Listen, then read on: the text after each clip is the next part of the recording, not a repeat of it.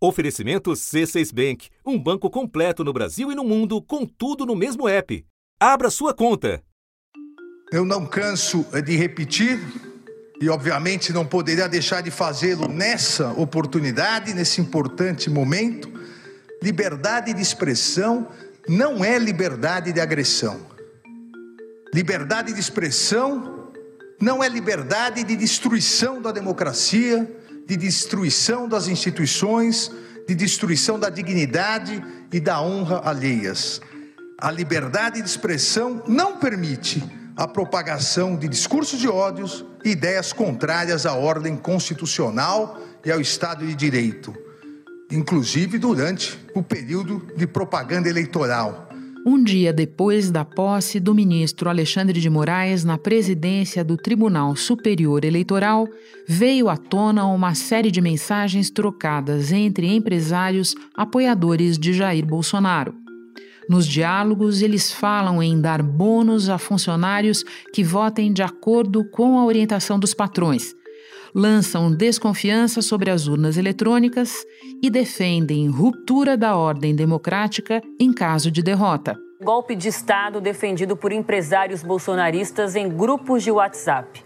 Essa denúncia levou juristas que fazem parte da coalizão em defesa do sistema eleitoral a enviar ao Supremo Tribunal Federal um pedido de investigação contra esse grupo, que estaria disposto, inclusive, a patrocinar atentados contra instituições caso o ex-presidente Lula vença as eleições de outubro. Corta para o presidente da República na noite desta segunda-feira.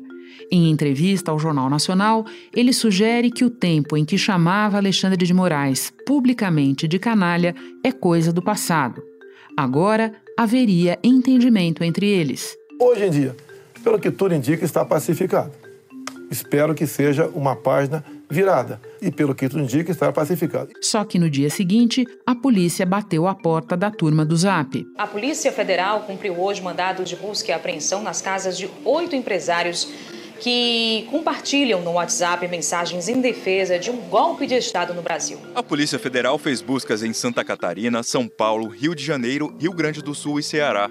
Os endereços são dos empresários Afrânio Barreira Filho, do Grupo Coco Bambu, Ivan Vrobel, da W3 Engenharia, José Isaac Pérez, do Grupo Multiplan, José Cury, dono do shopping Barro World, Luciano Hang, da Avan, Luiz André Tissot, da Sierra Móveis, Marco Aurélio Raimundo, da Mormai e Meyer Nigri, da Tecnisa. Alexandre de Moraes também determinou o bloqueio de contas bancárias e redes sociais desses empresários e também a quebra de sigilo bancário.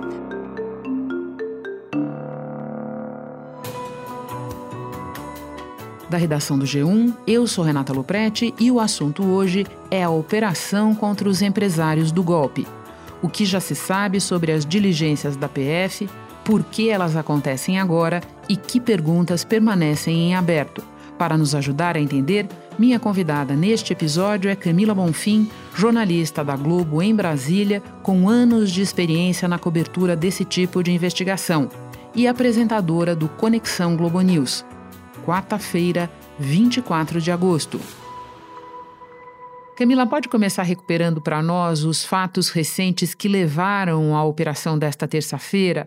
Como e em que momento eles tiveram início? Bom, Renata, tudo começou com a revelação do Guilherme Amado no site Metrópolis de que existia um grupo no WhatsApp de bolsonaristas que estavam articulando um golpe se o Lula fosse eleito, né? com mensagem, mensagens ali de teor golpista. Enfim, um grupo de empresários de alcance nacional, com poderio financeiro, com muitas é, muitas frentes, muitas articulações no meio financeiro e empresarial, falando em ruptura democrática, falando em volta da ditadura.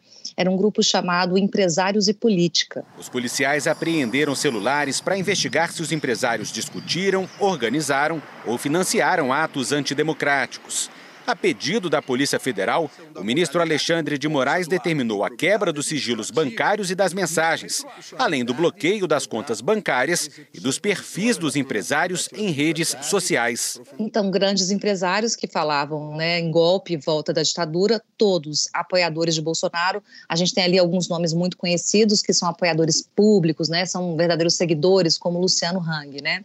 E aí nesse grupo que chamava Empresários e Política, essas trocas de mensagens recentes eram de julho e eles falavam coisas do tipo: ah, prefiro o golpe do que a volta do PT um milhão de vezes. É, ninguém vai deixar de fazer negócios com o Brasil se tiver golpe, porque isso existe em várias ditaduras pelo mundo.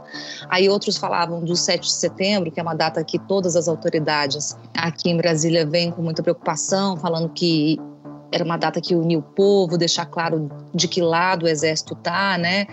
E, enfim, e teve uma até que me chamou bastante atenção que falava que deveria ter tido logo um golpe no Brasil, agora no início de 2019, no início do governo Bolsonaro, porque aí se ganharia mais 10 anos. Camila, chama a atenção que algumas dessas mensagens são quase caricatas, de tão esquemáticas, elas manifestam graus diferentes de golpismo, mas tem uma constante que é o lançamento de descrédito em relação às urnas eletrônicas, certo? Exato, em relação às urnas eletrônicas e às instituições também, porque, por exemplo, tem ali um empresário que fala que golpe foi o que o Supremo fez né, e faz umas associações erradas de que o Supremo, enfim, fez um golpe porque deu decisões favoráveis ao ex-presidente Lula. Então eles fazem uma mistura ali, botam uma fumaça nos pilares básicos da democracia para fazer esse golpismo em diferentes níveis e desacreditando as urnas e as instituições, colocando sempre esse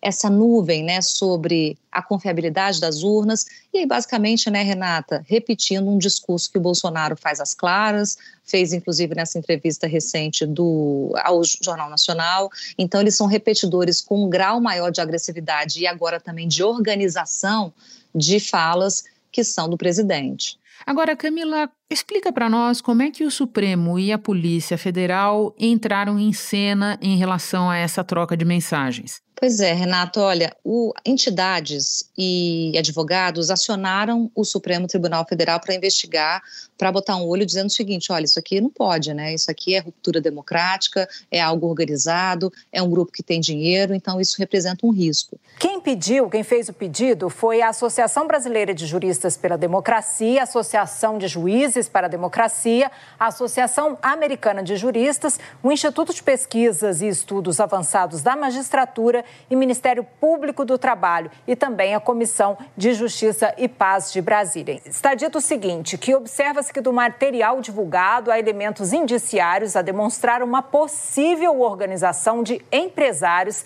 que trama desestabilizar as instituições democráticas, falando em golpe com todas as letras.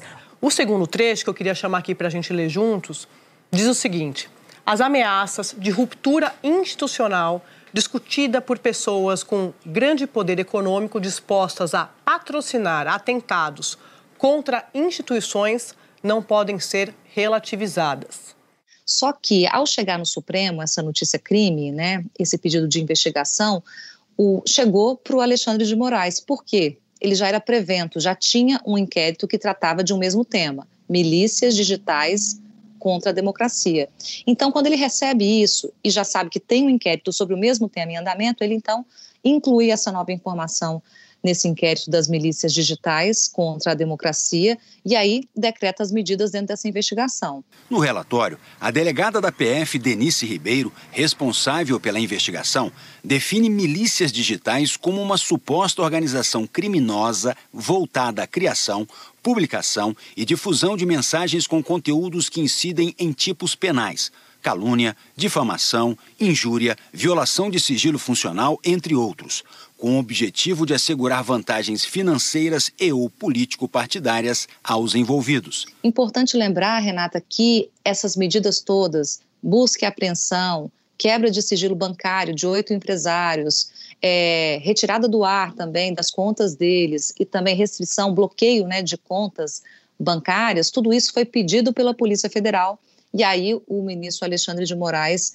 autorizou. Outra coisa importante também, que teve muito barulho aqui em Brasília, é que a operação coincidiu com um dia que o ministro Alexandre de Moraes, como presidente do TSE, se reuniu com o ministro da Defesa, Paulo Sérgio Nogueira, para falar sobre urnas, sobre essa negociação aí de bastidor para construir pontes entre o governo e o poder judiciário.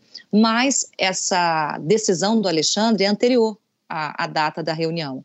É uma decisão de sexta-feira, e aí a operação sai dois, três dias depois, porque é o um intervalo para ter a logística mesmo de a Polícia Federal se organizar, pegar os endereços e poder colocar a operação na rua de forma efetiva. Lembrando a quem nos ouve, Camila, que esse encontro do ministro Alexandre com o ministro da Defesa se inscreve num contexto que tem tudo a ver com essa história aqui, que é a permanente pressão do presidente Jair Bolsonaro para dar aos militares um papel que eles não têm no processo eleitoral. Agora, Camila, eu quero me valer da tua proximidade com esse tema para recuperar um pouco da história desse inquérito das milícias digitais. Ele foi aberto em julho de 2021 e até aqui, onde essa investigação chegou? Essa investigação, é, Renata, ela chegou em pontos importantes, em frentes novas, quando o assunto é ataque à democracia a partir de posts, a partir desse exército virtual. Por quê? Porque a Polícia Federal conseguiu identificar que tinha uma ação organizada de uma organização criminosa mesmo para atentar contra o Estado Democrático de Direito. Como? Dividida em núcleos. De acordo com a Polícia Federal, a ação da milícia digital segue um roteiro dividido em quatro partes. Primeiro, a eleição. É quando o grupo escolhe quem será o alvo das ações. A segunda etapa é a preparação. É o momento em que o conteúdo é elaborado e tarefas são separadas entre os envolvidos. Aqui também são escolhidos os canais de divulgação para amplificar o discurso. A terceira fase é o ataque. Postagens de conteúdo ofensivo, mentiroso ou deturpado para serem retransmitidas a integrantes do grupo que tem muitos seguidores e apoiadores nas redes sociais. A última parte é a reverberação. É quando ocorre a multiplicação das postagens em novas retransmissões, feitas inclusive por autoridades públicas. Então, assim, tinha a frente de produção e publicação de conteúdos contra a democracia, tinha a frente de financiadores que já foram identificados e alguns batem com essa operação é, deflagrada agora pelo ministro Alexandre de Moraes e juntada a essa investigação, tem núcleo político, tem a ala radical ali do Congresso também investigada. Para a gente ter uma ideia, essa investigação já chegou, inclusive, ali com alguns indícios aos filhos do presidente, Eduardo e Flávio Bolsonaro. Essa atuação teria contado com a colaboração de uma série de parlamentares, como Eduardo Bolsonaro, filho do presidente, Bia Kisses, atual presidente da Comissão de Constituição e Justiça da Câmara, Caroline de Tone e Paulo Eduardo Martins. Os parlamentares afirmaram à Polícia Federal que o grupo é composto por assessores do governo federal, como Tércio Arnaud Tomás, Matheus Diniz e José Matheus Sales Gomes. Outra questão que a gente vê nessa investigação é que se chegou, além desse método, além desse modus operandi, a situações explícitas e com resultados. Por exemplo, foi nessa investigação que o Roberto Jefferson foi preso. E ali, qual era a preocupação? Saber se ele estava usando o dinheiro do, do partido para financiar atos contra a democracia. E já está em Bangu o ex-deputado Roberto Jefferson, preso pela Polícia Federal em Levi Gasparian, no centro-sul do estado. O presidente nacional do PTB é investigado por suspeita de envolvimento com uma milícia digital, responsável por ataques antidemocráticos e por divulgação de fake news. Então, esse inquérito, eu acho, Renata, chegou na gravidade de, de o ponto de partida ser o início de um discurso que todo mundo queria dizer que era apenas uma liberdade de expressão, que não era nada além de barulho, para, olha, aqui tem divisão de tarefas, aqui pode ter dinheiro público, aqui tem empresários que são suspeitos de financiar, a gente tem aqui então toda uma estrutura que avança contra a democracia e que precisa de reação, porque aí está entrando na lei, aí tem enquadramento jurídico. Espera um instante que eu já retomo a conversa com a Camila Bonfim. Com o C6 Bank, você está no topo da experiência que um banco pode te oferecer. Você tem tudo para sua vida financeira no mesmo app, no Brasil e no mundo todo. A primeira conta global do país e atendimento personalizado, além de uma plataforma de investimentos em real e dólar com produtos exclusivos oferecidos pelo C6 em parceria com o JP Morgan Asset Management. Quer aproveitar hoje o que os outros bancos só vão oferecer amanhã? Conheça o C6 Bank. Tá esperando o quê? C6 Bank. Bom, voltando para a operação desta terça-feira, a decisão do ministro Alexandre se deu em resposta a um pedido da Polícia Federal que, até o momento da nossa conversa aqui, ainda não veio a público. O que nós sabemos em linhas gerais e que perguntas importantes ainda estão em aberto, Camila? Eu acho, Renata, que nesse ponto do que ainda precisamos saber, o grande olhar, e eu acho que as grandes respostas vão estar no que no conteúdo da investigação, ou seja, do pedido da PF, que embasou as medidas mais duras do Alexandre de Moraes contra esses oito empresários. Então, por exemplo, o que a PF tem para embasar um pedido de quebra de sigilo bancário, né? Quais são as informações ali graves que levam a pedir uma medida que é uma medida muito firme, né?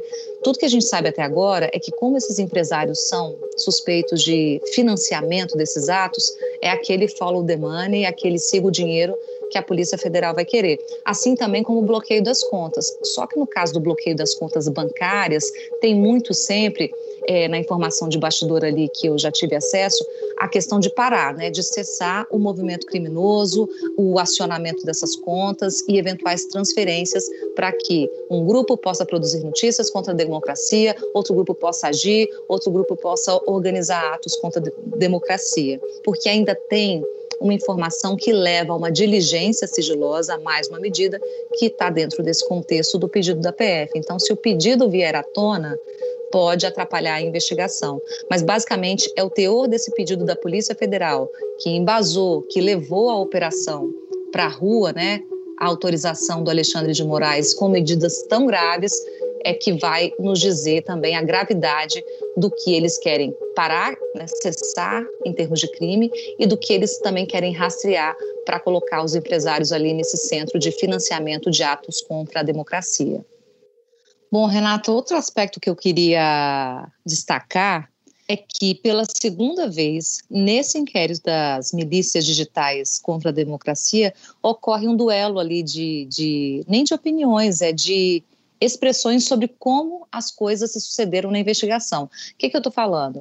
Pela segunda vez, a Procuradoria-Geral da República disse que não foi intimada, não foi avisada né, de que a operação iria acontecer para se manifestar contra ou a favor das diligências. E pela segunda vez, o ministro Alexandre de Moraes diz: foi avisada sim, tem o horário do aviso, tem a notificação, tem a servidora que recebeu esse aviso para que a PGR pudesse se manifestar.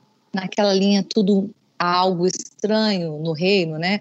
É bem a tradução do que acontece quando uma investigação chega a aliados de Bolsonaro e quando ela tem que passar pela Procuradoria-Geral da República. O Procurador-Geral da República, Augusto Aras, divulgou nota hoje dizendo que a PGR não foi intimada da decisão. Segundo Aras, não houve intimação pessoal da ordem, apenas entrega em procedimento não usual de cópia da decisão. No final da tarde, o gabinete do ministro Alexandre de Moraes também divulgou nota. Afirmou que ontem a PGR foi intimada pessoalmente no gabinete do STF e que, posteriormente, ainda ontem, a decisão foi recebida pelo gabinete da vice-procuradora-geral da República.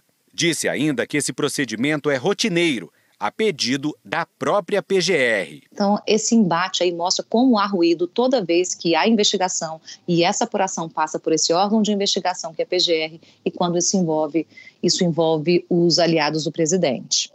Eu quero me deter um pouco mais com você nesses oito empresários do grupo Empresários e Política. Entre eles, você mesmo mencionou o Hang, tem apoiadores conhecidos do presidente, muito visíveis, né, muito presentes no noticiário. Tem alguns que assumiram atitude negacionista na pandemia, gente desconhecida e gente que já esteve na mira da justiça. Pode falar um pouco mais dessa turma para nós, Camila? A gente está falando ali de empresários que têm faturamento alguns bilionários, né?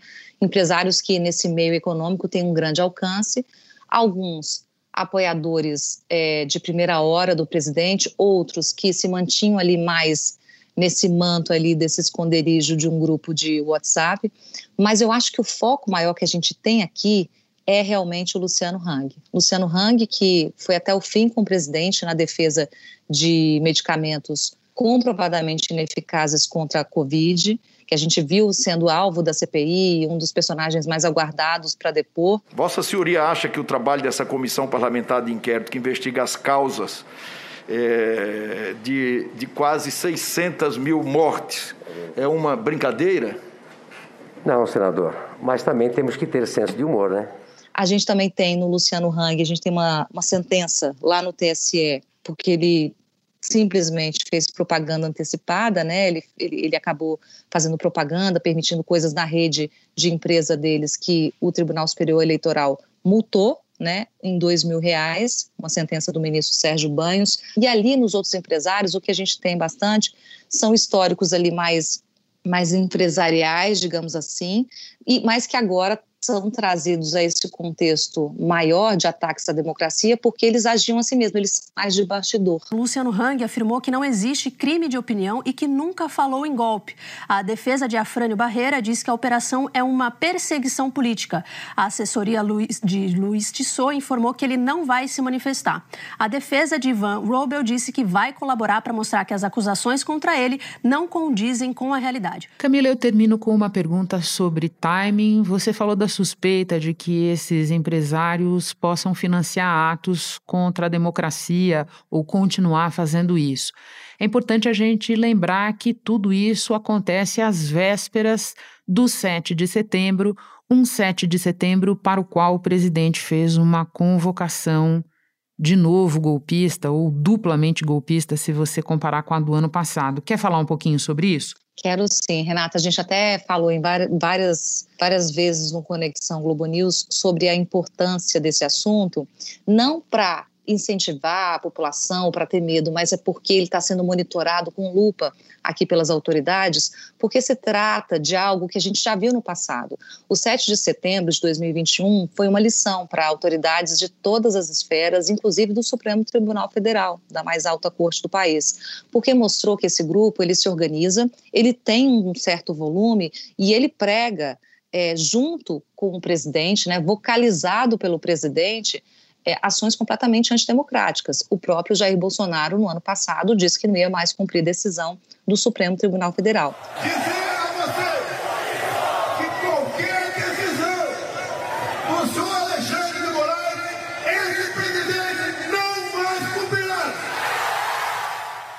Então, o que se aprendeu de lá para cá e vai se aplicar de forma preventiva agora nesse 7 de setembro. É preciso ter estrutura, o trabalho de inteligência, ele é prévio, ele é feito com antecedência para ter uma varredura mesmo nas redes sociais e em algum tipo de contato, nesse trabalho de inteligência que a gente sabe que é sigiloso, tem os limites da lei, mas ele é muito estratégico. Então, ele, ele consegue orientar ações práticas.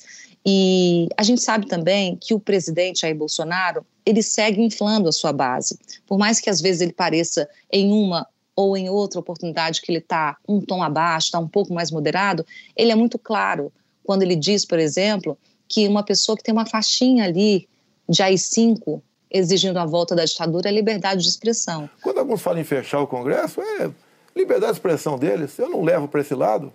Tá? E para mim isso aí é faz parte da democracia. Não posso ser eu ameaçar fechar o Congresso. Então, ele não vê gravidade nenhuma, quer dizer, ele sabe da gravidade, mas ele infla essa base como se não houvesse gravidade.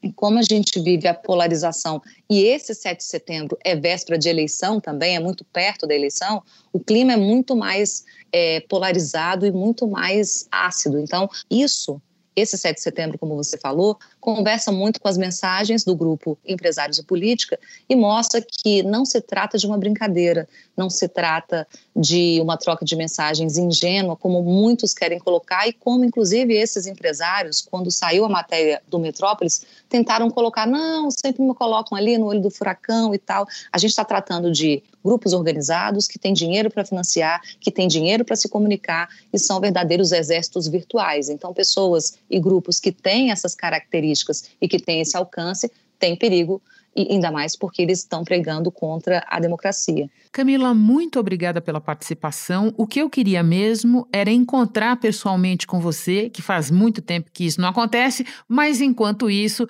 já é muito bom te receber no assunto. Bom trabalho aí. Obrigada, Renata. Estou com saudade também. Um beijo. Este foi o assunto podcast diário disponível no G1, no Globoplay ou na sua plataforma de áudio preferida. Vale a pena seguir o podcast no Spotify ou na Amazon, assinar no Apple Podcasts, se inscrever no Google Podcasts ou no Castbox e favoritar na Deezer. Assim você recebe uma notificação sempre que tiver novo episódio. Eu sou Renata Luprete e fico por aqui. Até o próximo assunto.